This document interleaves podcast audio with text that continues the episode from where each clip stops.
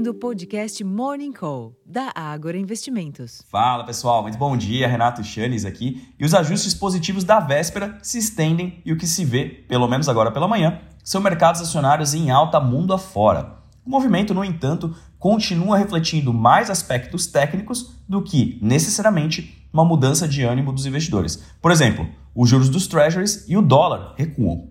Em paralelo, as expectativas por novas medidas de apoio à economia chinesa, após a decisão do PBOC, o Banco Central da China, de cortar os juros por lá por um ano, também ajudam a explicar esse movimento.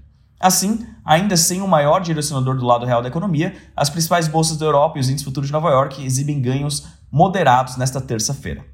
Entre as commodities, os contratos futuros de petróleo operam em queda, enquanto que os preços futuros de minério de ferro registraram fortes ganhos de 4,47% na madrugada em Dalian, cotados ao equivalente a 110 dólares e 42 centes por tonelada. Portanto, nós deveríamos ter sim aqui um ambiente mais favorável para a precificação das siderúrgicas, da Vale, da CSN Mineração, por exemplo. Essa cena externa inquestionavelmente contribui para alguma melhora, mas a tramitação do arcabouço fiscal continuará sendo o fator decisivo para o rumo dos negócios locais no curto prazo. Nesse sentido, ontem uma reunião entre a Câmara e o Ministério da Fazenda terminou sem acordo sobre a permissão, incluída no texto pelo Senado, para que o governo preveja despesas condicionadas no orçamento de 2024. No entanto, a expectativa dos líderes partidários do relator Cláudio Cajado, do PP da Bahia, continua sendo de que o projeto será votado no plenário até amanhã.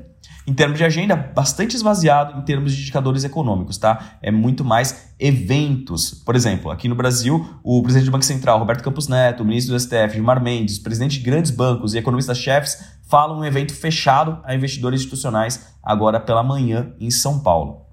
A ministra Simone Tebet se reúne com o ressecretário do Tesouro Rogério Seron, a ANEL discute revisão de valores das bandeiras tarifárias, enfim, uma série de fatores não necessariamente em termos econômicos, mas ainda assim pode atrair atenção. Para quem tiver interesse, a agenda completa já está disponível dentro da abertura de mercado ou dentro do Agora Insights. E nos Estados Unidos, três dirigentes do Federal Reserve devem fazer comentários públicos hoje. Thomas Barkin, às 8h30 da manhã, Alston Goldsboro e a diretora Michelle Bauman, às 3h30 da tarde, mas claramente sem grande impacto aqui nos mercados, dado que o grande evento da semana é o simpósio Jackson Hole, que começa na quinta-feira, mas Jerome Powell só vai falar na sexta-feira, então até lá acho muito difícil qualquer dirigente dar um pronunciamento muito mais importante, muito mais austero em relação como será o comportamento da política monetária nos Estados Unidos nos próximos meses. Então, é isso que nós temos agora pela manhã. Eu faço convite, acessa lá o nosso relatório completo no Agro Insights. Disponibilizamos algumas notinhas sobre a Copasa e o início de cobertura da Porto Seguro pela Agro Investimentos. Eu vou ficando por aqui, desejando a todos um excelente dia, uma ótima sessão e até a próxima. Tchau, tchau.